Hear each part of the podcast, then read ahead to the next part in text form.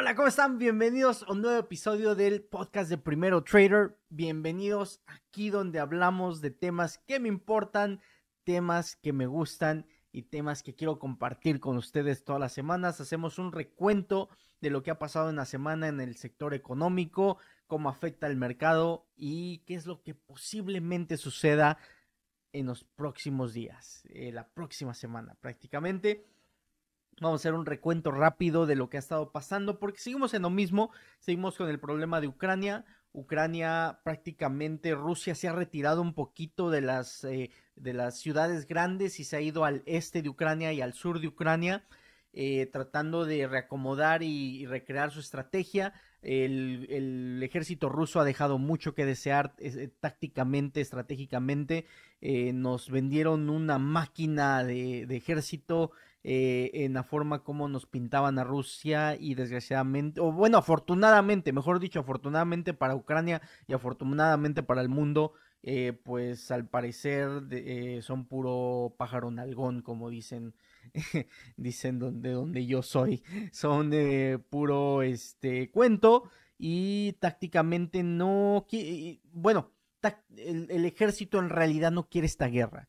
Es una guerra de Putin, eh, el ejército no está convencido, el ejército, la gente que está en el ejército ruso no, no es algo que estén muy interesados y obviamente la consecuencia es de que eh, la fuerza o las ganas de llevar a cabo lo que tienen que hacer no ha sido eh, al, nivel que se necesita y algunos locos dentro del ejército se han cometido atrocidades y han, y han hecho cosas, crímenes de guerra prácticamente.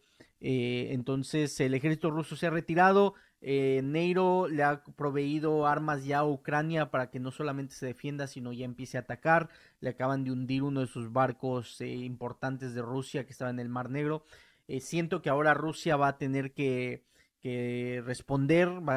siento que ahora va a ser un poco más agresivo. Acaban de traer un general que es considerado uno de los peores generales o uno de los más eh, ¿cómo se puede decir? Eh, locos que, tiene Rusia en su, en su ejército. Y eh, repito, tiene que volverse más agresivo. El 9 de mayo es un día muy importante, es un día emblemático para Rusia y los estudios o el análisis que se tiene tiende a decir que eh, es el día que Rusia quiere acabar con esto. Entonces, mantengamos un ojo, sigamos viendo, desgraciadamente sigue, sigue muriendo gente inocente, niños, mujeres, hombres que no tenían que haber muerto por esta guerra tonta. Y eh, pues lo único que nos queda es seguir viendo y, esperar que no, que no pase a mayores. Eh, puede, puede que ya estemos hablando de alguna bomba nuclear táctica. Eh, Rusia tiene un arsenal de bombas nucleares interesante eh, eh, porque no solamente tiene esas bombas nucleares que todos nos imaginamos que acaban con todo un país o una región grande, sino también tienen ciertas bombas nucleares tácticas donde pueden soltarlas a dañar una zona que se puede contener y de esa forma meter miedo a que pues acabo de hacer esto imagínate qué es lo más que puedo hacer. Entonces, eh, ojalá no suceda, pero ya está en la mesa que, eso, que eso es, ya se está volviendo una opción. Esto está afectando al mundo económicamente, también eh, lo está afectando con materias primas, con, con, la agricultura. Estaba leyendo que Ucrania eh, cuenta con el 13% de calorías en el mundo, o sea, genera el 13% de calorías que se consumen en el mundo. Así que eh, definitivamente va a afectar con situaciones donde va a haber gente que no va a tener que comer eh, porque una no hay, o sea, literalmente no hay comida y segunda es porque no le alcanza.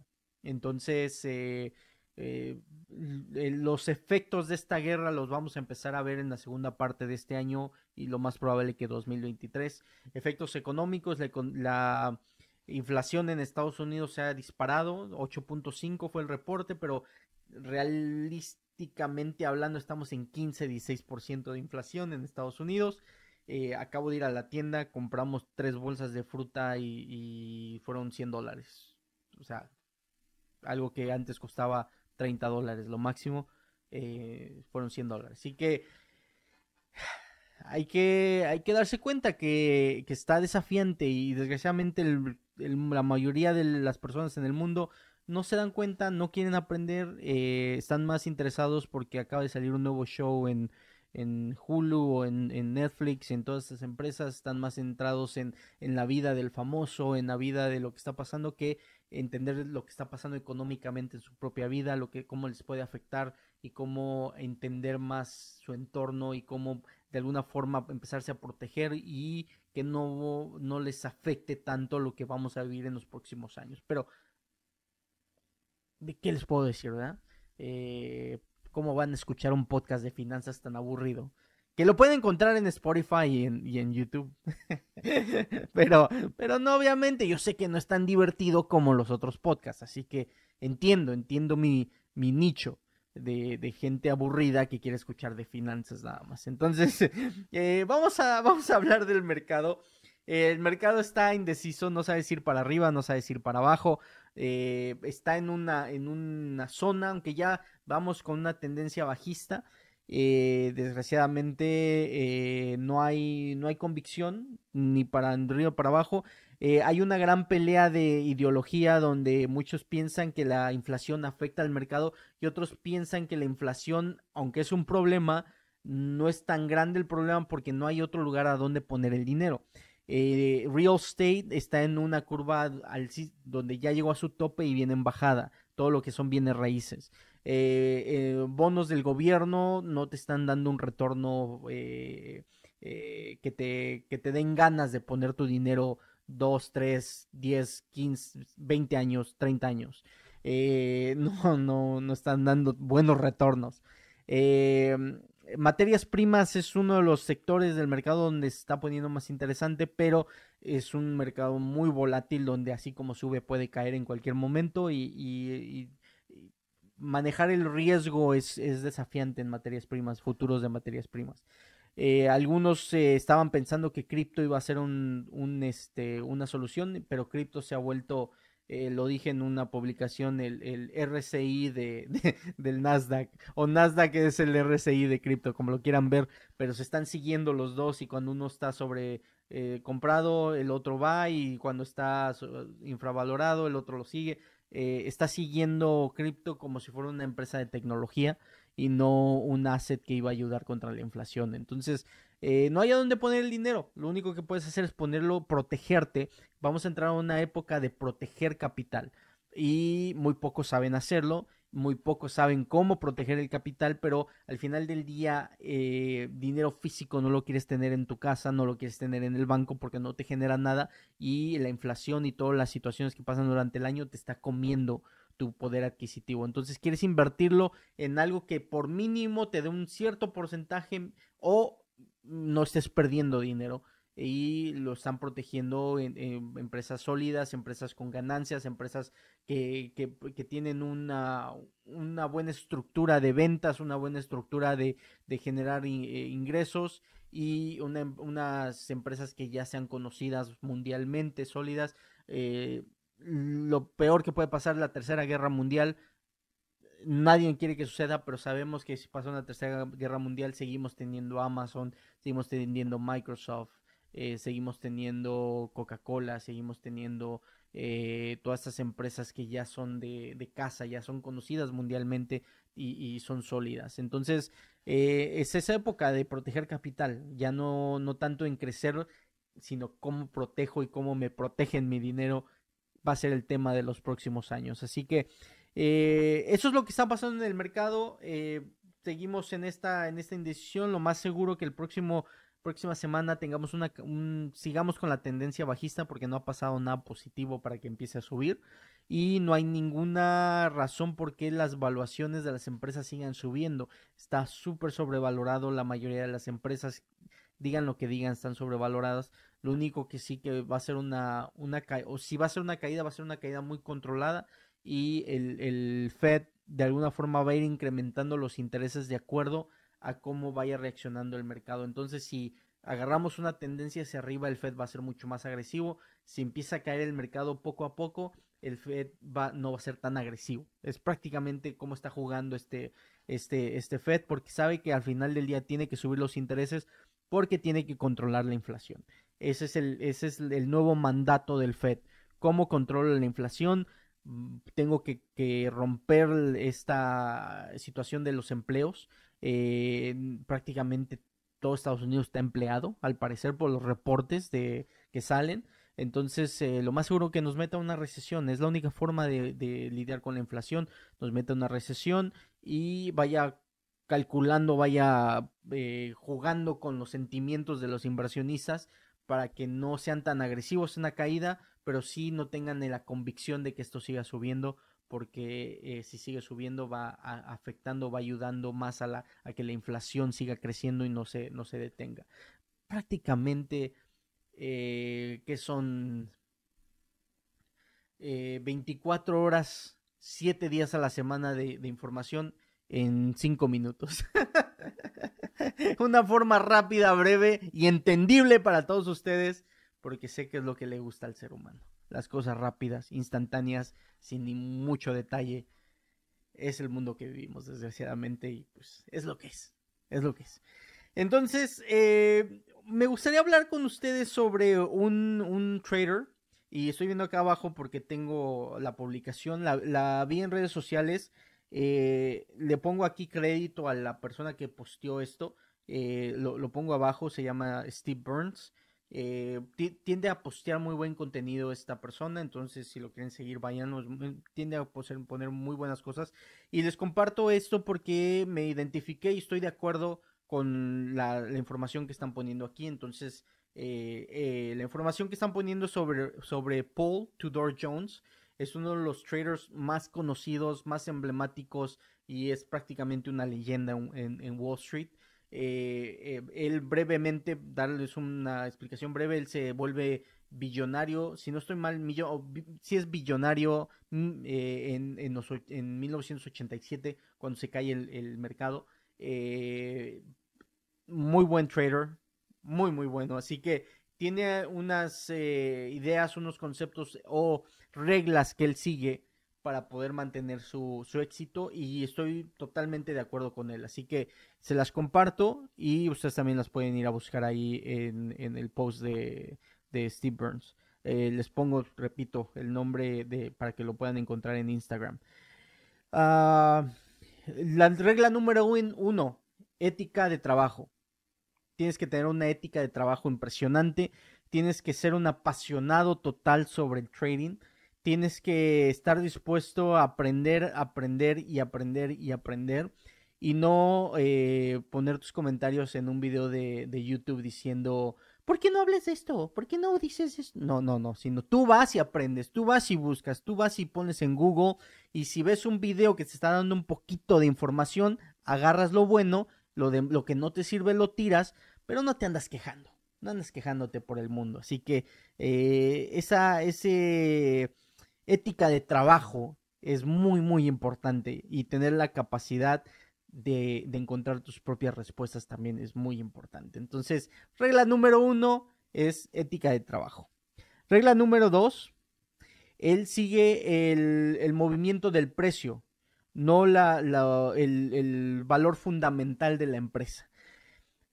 Este, este tema ya lo he hablado mucho eh, porque hay una gran pelea entre los fundamentalistas, los que ven el análisis fundamental, el análisis de los números, los reportes financieros, eh, cuántas acciones tienen, cuánto ganan por acción, eh, todos estos detalles que, que, maneja el análisis fundamental y los que hacen análisis técnico, que dicen la gráfica es lo que me dice, el movimiento del precio es lo que me dice, el, prácticamente la gráfica me dice lo que, lo, que acá me voy a tardar tres horas leyendo, la gráfica me lo dice.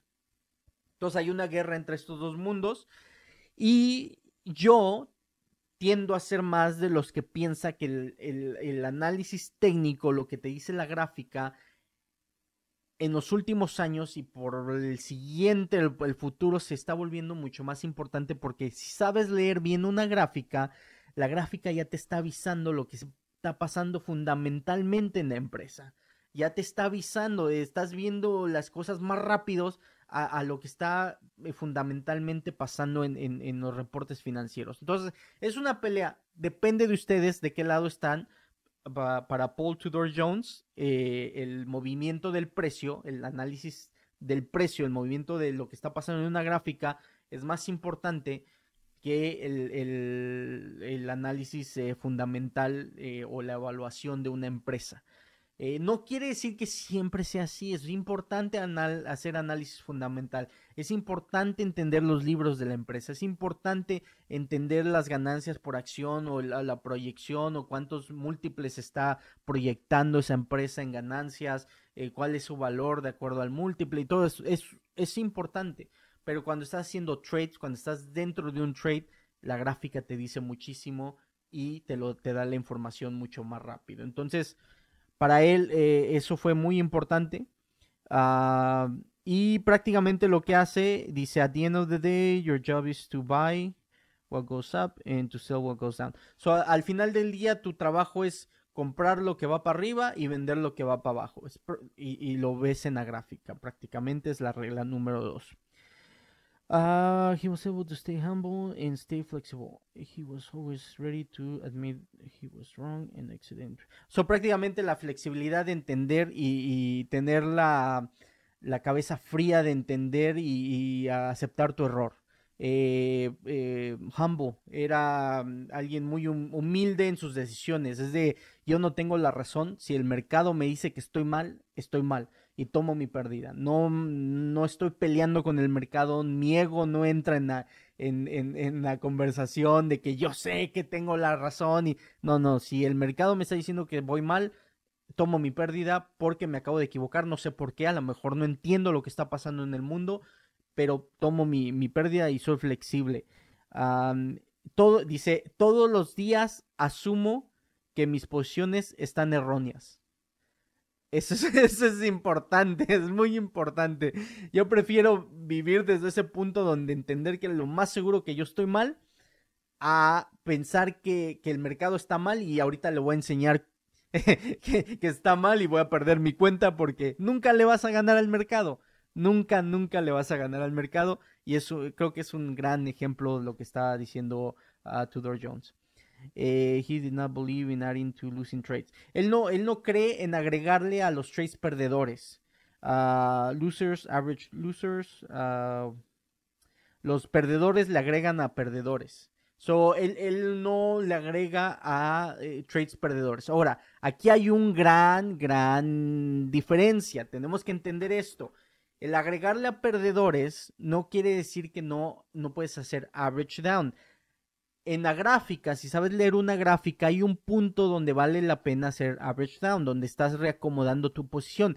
Pero hay un punto en donde se pierde, donde ya no tienes que agregarle, es donde está tu, riesgo, donde está tu stop, donde está la pérdida total de tu análisis y donde ya nada de lo que tú pensas era factible, ahí es donde tienes que tomar tu pérdida. Entonces por eso tienes que aprender a comprar escalonado y no comprar toda tu posición arriba y luego le voy bajando poquito, si no es al revés, empiezas a entrar con poquito para entender lo que está pasando en el movimiento del precio, lo que está pasando en la empresa y conforme se va moviendo le puedes ir a agregar hacia abajo un poquito más, un poquito más hasta que llega a un cierto lugar donde está tu riesgo, está tu posición y ya sabes que ahí está tu pérdida. Si llega a romper ese riesgo, ahí tomas tu pérdida. Es una estrategia para Paul Tudor Jones, no es algo factible al parecer. Él compra toda su posición de un solo y eh, ya no le agrega más. Eh, yo sí creo que es factible eh, esa estrategia de, agregarle hacia abajo, siempre y cuando tengas una idea muy clara y tengas una estrategia muy clara de lo que estás tratando de, de, lograr. Así que diferencias, pero al final del día sí estoy de acuerdo, no le agregues a un trade perdedor porque tienes la fe y, y ya rezaste, ya pediste que suba porque si no tienes una razón por qué va a subir, ese es un, trade perdedor. Entonces, eh, definitivamente esos no les quieres agregar. Ah, adapt, uh, evolve, and stay competitive in his trading process. You adapt, evolve, compete, or die. So, lo que dice aquí es de que te tienes que adaptar, evolucionar, competir. Ese es, ese es el, eh, el, el, lo que tienes que hacer en tu proceso de trading pero si solamente, si no te adaptas, si no evolucionas, si no compites, te mueres prácticamente. Y es lo que es, todos los días estás compitiendo contra los mejores traders del mundo, contra hedge funds, bancos que han hecho, gastado millones de dólares en research. Y se los he dicho, tus dos horas de, análisis no, no sirven de nada, mi hermano. Es, la verdad, no sé cómo decírselos ya, no sé cómo hacerlos entender que ese algo que les dice cómo comprar y dónde vender, lo único que se está vendiendo es la idea para que les pagues a ellos, ellos se hagan millonarios y eh, tú no tengas ningún resultado. Acabo de escuchar una historia, no, no voy a dar detalles porque es muy conocido y lo van a saber, pero acabo de escuchar una historia súper tonta, pero desgraciadamente la mayoría de la gente cae en esto. Eh, la persona esta estaba hablando de que él le iba mal en la vida, le iba mal en la vida, entonces eh, empezó a cambiar su mentalidad, empezó a ser más positivo, empezó a hacer meditaciones y todo esto. Y le empezó a ir un poquito mejor en la vida, empezó a tener mejores trabajos, empezó a cambiar. Pero todavía no era suficiente, entonces eh, se metió más a meditaciones, a leer un libro, vio unas estrategias de, de cómo eh, de alguna forma crear un ambiente positivo en tu vida. Entonces lo acomodó, lo puso y como ya se sintió tan cómodo en esto, empezó a vender cursos, ¿ok? Empezó a vender cursos de cómo mejorar tu vida eh, bajo estos tres pasos que él había encontrado. Y empezó a ganar dinero, empezó a ganar dinero, se volvió exitoso, ya todo el mundo lo conoce y hace millones. Ok. Si eres una persona pensante, inteligente, con buena capacidad de análisis, puedes darte cuenta que esta persona no se hizo millonario gracias a los a lo que él aprendió en ese libro, las estrategias que él aprendió. Se hizo millonario porque cree tanto en su proceso que aprendió a vendérselo a otras personas que le dieron su dinero para que él se volviera millonario y ahora puede decir que se hizo millonario gracias a lo que él aprendió, pero en realidad no, porque está vendiendo la misma cosa pero reciclada y la otra gente no le está funcionando, pero como él dice que sí funciona porque ya están viendo sus resultados, que es gracias al dinero que tú le has dado, entonces, ¿de qué pinche estamos hablando? Todos los días me sorprendo de este mundo y esa fue una sorpresa más. Entonces, un parteaguas ahí. Analicen, piensen, por favor, piensen.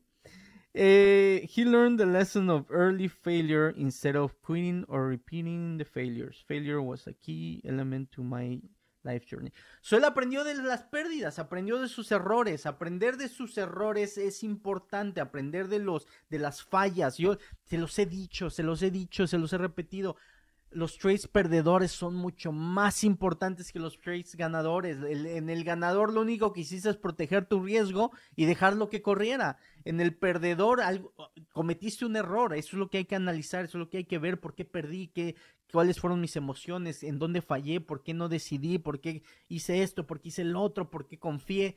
¿Por qué no tuve la flexibilidad de tomar mi pérdida? ¿Por qué no fui humilde en mi decisión?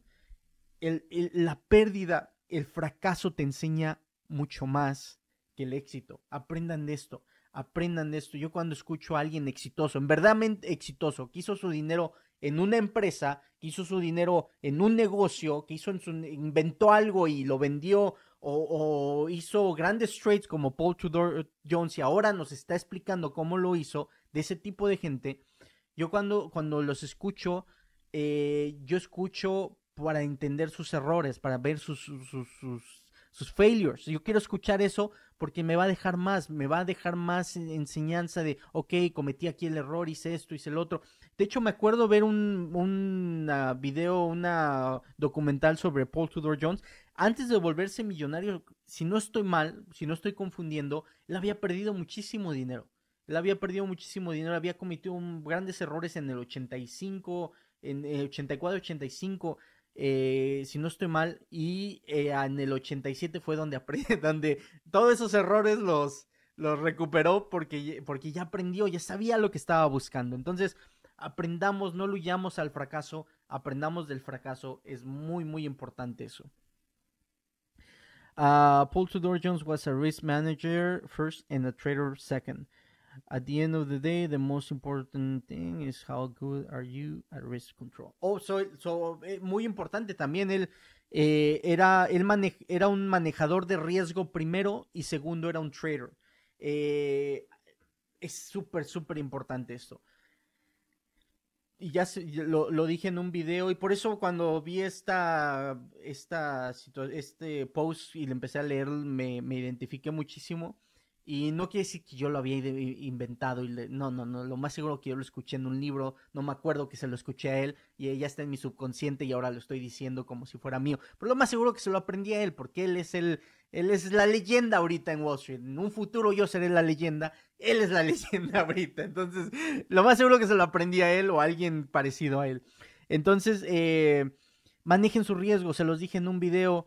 Eh, lo importante, el único trabajo de un trader es sentarse en una mesa y, o sentarse enfrente de su computadora y manejar tu riesgo, ver cuánto eh, posiblemente puedes perder. Una vez que tienes eso bien definido, sabes que si llegas a zona tomas tu pérdida, pero si no llegas a zona, tú no tuviste nada que ver con el crecimiento del, de la acción, con el crecimiento de precio. Lo único que estás ahí es para ejecutar, apretar el botón cuando hay que vender. Pero si manejas bien tu riesgo, si eres muy, muy Em, eh, ¿cómo se puede decir? Eh, lo tienes eso al detalle, lo tienes eso bien definido, dónde está tu riesgo, lo segundo va a venir, el crecimiento va a, a venir, la ganancia va a venir. Tu único trabajo es manejar tu riesgo y es el, manejar tu, tu, risk management, como lo dice Paul Tudor Jones. Eso es muy, muy importante. Uh, if I have a position going against me, I get rid of. I get right out. If they are going for me, I keep them. Risk control is the most important thing in trading. If you have a losing position that is making you uncomfortable, uh, the solution is simple, get out because you can always get back. Ok, so prácticamente lo que él dice, si la posición está en contra mía, me salgo. Si la posición está a favor mía, la dejo correr. Eh, el control de riesgo lo más importante y no hay problema. Si va en contra mía, me salgo porque siempre tengo la oportunidad de volverme a meter. Eso también es una, una gran, un gran ejemplo, una gran idea es de si ya tocó tu, tu punto de riesgo, salte, reanaliza, ve lo que está pasando en el mundo, la están manipulando, perfecto. Si la están manipulando, ¿hasta dónde está el, el, el, máximo de manipulación? Siempre va a haber un máximo de manipulación. ¿Dónde está el punto donde los toros no van a dejar que caiga? Porque ya rompe todo el proceso, toda la estrategia. Por ejemplo, y esto lo vamos a hablar en el seminario que vamos a dar la próxima semana de inversiones de swing trades y largo plazo. ¿Dónde es se, se, construye o se rompe la teoría del toro. Eso es súper importante entender. ¿A dónde se acaba la teoría del toro y toma la, teoría del oso? ahí, si en verdad el toro tiene la, la, convicción de que esto va a subir y la están manipulando, está manipulando el, precio en caída, hay un cierto punto en la gráfica donde no va a pasar, no importa lo que hagan los osos, no va a pasar porque los toros tienen la convicción y hay factores tangibles o intangibles de por qué esta acción va a seguir subiendo. Todo esto lo vamos a hablar en el seminario. Entonces, ¿cómo identificar esa zona? Si te metes en esa zona, pones tu riesgo abajito, si la rompen, se acabó. Se rompe en ese lugar, se acabó. No va a pasar lo que tú piensas que va a pasar, pero si no la rompen, lo más seguro que va a rebotar y va a seguir hacia, arriba. Hemos visto grandes ejemplos de esto. Vayan y ver la, mayoría de, gráficas que han explotado hacia arriba. Hay ciertos puntos en la gráfica que son sagrados, que no los rompes porque no los rompes porque los toros quieren que esto siga subiendo. Así que si logras identificar esas zonas es súper, súper importante. Y como dice él, si, tu timing está mal, entras en un timing equivocado, salte porque siempre vas a poder volver a entrar si logras identificar esa zona donde es, es ahí o nada eh, para, para los toros. Y Paul Tudor Jones traded small during losing streaks. When I am trading poorly, I keep uh, reducing my position size. That way, I was, uh, I'll be trading my smallest position size when my trading is worse. So, él, él, prácticamente cuando empezaba a darse cuenta que su trading era malo o estaba teniendo malos resultados, bajaba el tamaño de posición que tenía. Y es, fíjense que ese, es, ese, ese detallito a mí, a mí me ha costado, me ha costado porque, eh, no sé, me, tiendo a ser un poco agresivo en esa situación pero, pero me ha ayudado, me ha ayudado a, protegerme de grandes pérdidas, el empezar a reducir el tamaño de acciones. Y usualmente ya me estoy volviendo mucho mejor en ese tema, a, no ser tan agresivo. Por decir, ejemplo, eh, si normalmente compro 10.000 acciones y me empiezo a dar cuenta que llevo un día negativo y un día medio malo, eh, donde no gané lo que tenía que ganar, entonces ya le empiezo a bajar a 3.000 acciones, a 2.000 acciones, a, a 1.000 acciones. De hecho, he bajado hasta 300 acciones por entrada eh, para poder em, em, empezar a reducir mi size de, de, tamaño de acciones que llego a comprar. Y de esa forma empiezo a reducir las pérdidas que llego a tener. Y cuando empiezo a darme cuenta que estoy conectado con el mercado, que estoy caliente, que está todo conectado, que todo está funcionando, le, prendemos ahí y le subimos al, tamaño de acciones. Es desafiante, es muy desafiante llegar a ese, esa frialdad, ese, esa conexión de, de, mente-mercado, donde sabes dónde subirle y dónde bajarle, pero vale la pena empezar a practicar en eso, vale la pena trabajar en eso porque te ayuda muchísimo a mantener tus ganancias y mantener tu, tu, el dinero que ya ganaste, mejor dicho, no regresarlo al mercado. Entonces, el, saber cuándo subir tu, tu, tamaño de, de, posición y cuándo bajar tu tamaño de posición para Paul Tudor Jones es muy importante para, para mí también y, creo que eso hay que tenerlo muy, muy en mente. Esos son los ejemplos que él dio. Eh, se, repito, le doy crédito a la persona que, que, lo puso en Instagram, lo pongo acá abajo.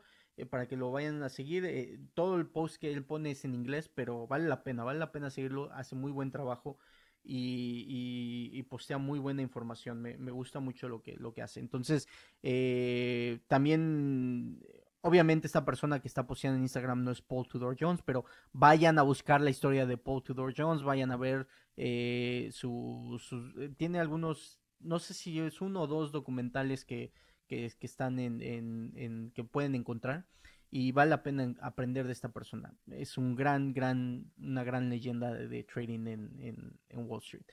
Así que eso es todo por hoy. Espero que les haya gustado en algo, espero que les sirva de algo. Espero que, aprendamos a evolucionar, mi gente. No, no nos dejemos atrapar, no nos dejemos... Eh, estamos en un... Está desafiante el mundo ahorita, está muy, muy desafiante. Y, si no nos tomamos las ganas de aprender, si no nos tomamos el tiempo de, recapacitar, de entender, de escuchar, de... yo, yo, le hago, yo le digo hacerle hoyos a la teoría. Cuando alguien, cuando alguien me dice algo, cuando yo tengo una idea, cuando por decir, cuando hay veces que estoy sentado y se me viene la mejor idea del mundo, supuestamente yo, así de, wow, ¿por qué nadie pensó en esto? le empiezo a hacer hoyos, la empiezo a destruir, a destruir, a destruir, hasta que me llego a la conclusión, es una pendejada lo que acabo de pensar. O si se mantiene firme, digo, wow, si es una buena idea, hay que ejecutarla, hay que hacerla. Entonces es muy importante tener ese análisis crítico, el, el, poder destruir de alguna forma y reconstruir tus ideas. Eh, te ayuda muchísimo para darte cuenta si es algo que vale la pena o es algo que no vale la pena. Eh, es algo que te va a funcionar o es algo que no va a funcionar. Eh, y, te ayuda a, no cometer tantos errores, a, tener ese filtro antes de ejecutar para no cometer errores. No quiere decir que nunca vas a cometer errores, pero si hay ese filtro para reducir la cantidad de errores que, uno llega, llega a hacer. Y no queda más, no queda más que seguir adelante. Gran momento ahorita de aprendizaje para todos los nuevos que están iniciando trading están viendo una caída, están viendo lo que es un bear market, están viendo cómo en realidad el mercado se mueve, están viendo la realidad de los intereses. Estábamos platicando con alguien hoy donde eh, la realidad de interés de un mortgage, de un préstamo de hipotecario para una bien raíz, eh, es 6-7%. Esa es la realidad, es lo verdadero el Fed ha mantenido, ha suprimido los intereses por tanto tiempo que la gente ya está acostumbrada a 2, 3% de interés en, en un préstamo hipotecario. No, eso no es normal. Eso no es normal. Así que eh, estamos, estamos regresando a la realidad después de, de un periodo donde por alguna razón, económicamente hablando, se, se ha inyectado tanto capital, se ha se ha manipulado tanto la economía para poder sostenerla, para poderla mantener fuerte. Y ahorita estamos viendo la consecuencia de la inflación, que es un gran problema. La inflación es uno de los grandes, es, es la inflación destruye imperios. Vayan y, aprendan de historia. La inflación ha destruido imperios, la, la inflación ha destruido países, la inflación ha creado guerras mundiales, la inflación creó guerras mundiales, así que tómense el tiempo, mi gente, vale la pena. En vez de escuchar el, podcast divertido, a lo mejor escuchen un podcast de historia, un podcast de, economía. No digo este podcast, cualquier podcast que ustedes gusten. a lo mejor leerse un librito. Estoy, eh, estoy leyendo, bueno, escuchando, escuchando en audiolibro las eh, memorias de Marcus Aurelius. Sí, memorias de Marcus Aurelius, creo que se llama. Eh, lo tengo por acá en mi, en mi iPad. En este. Eh, déjenme. Tarda un poco.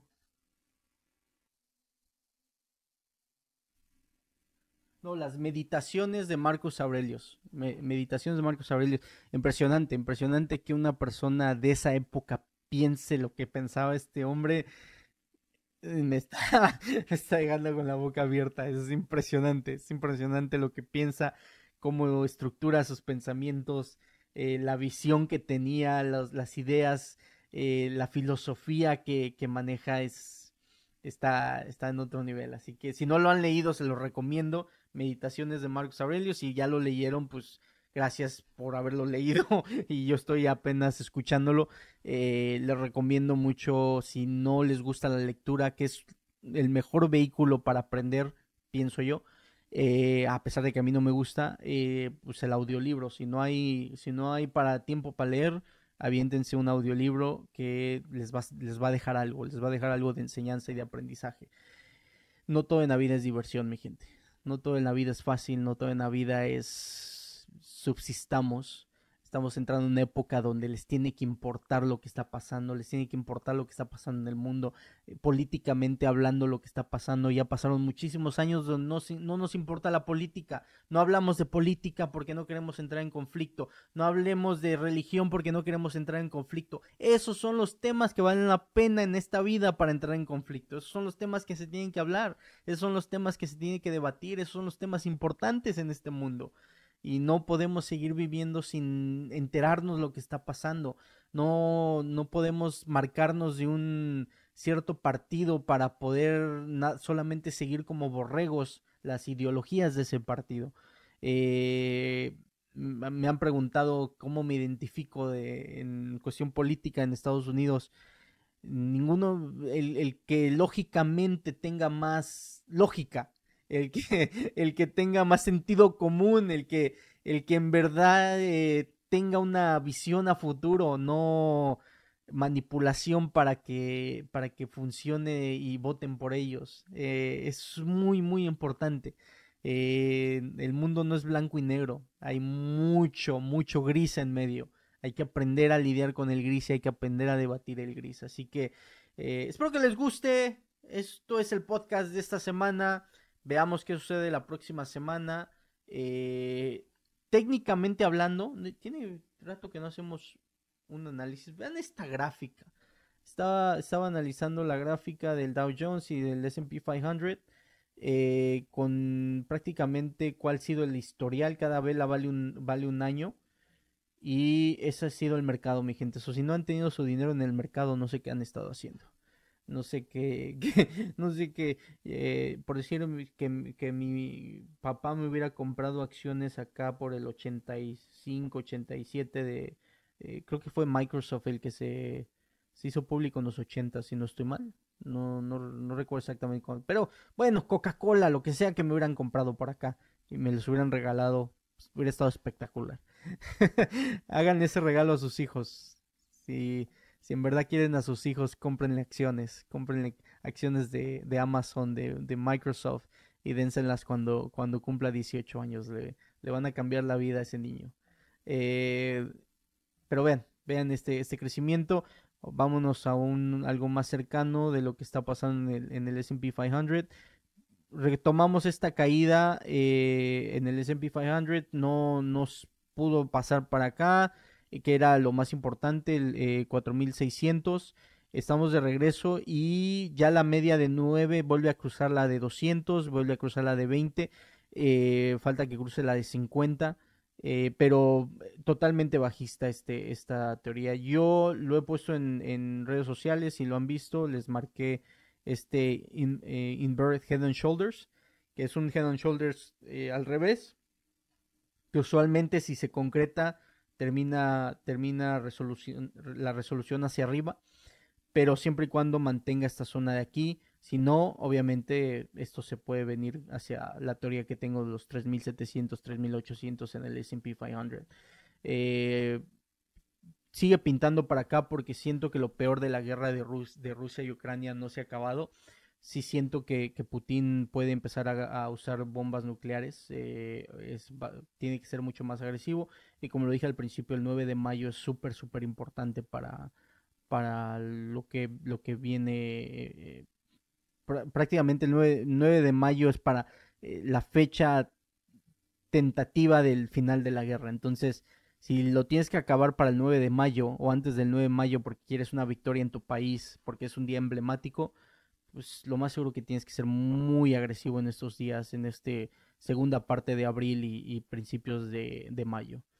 Eh, entonces lo más seguro que haya más presión hacia abajo, siga cayendo, pero si te tomas el tiempo de ver el mercado, hemos tenido pullbacks, hemos tenido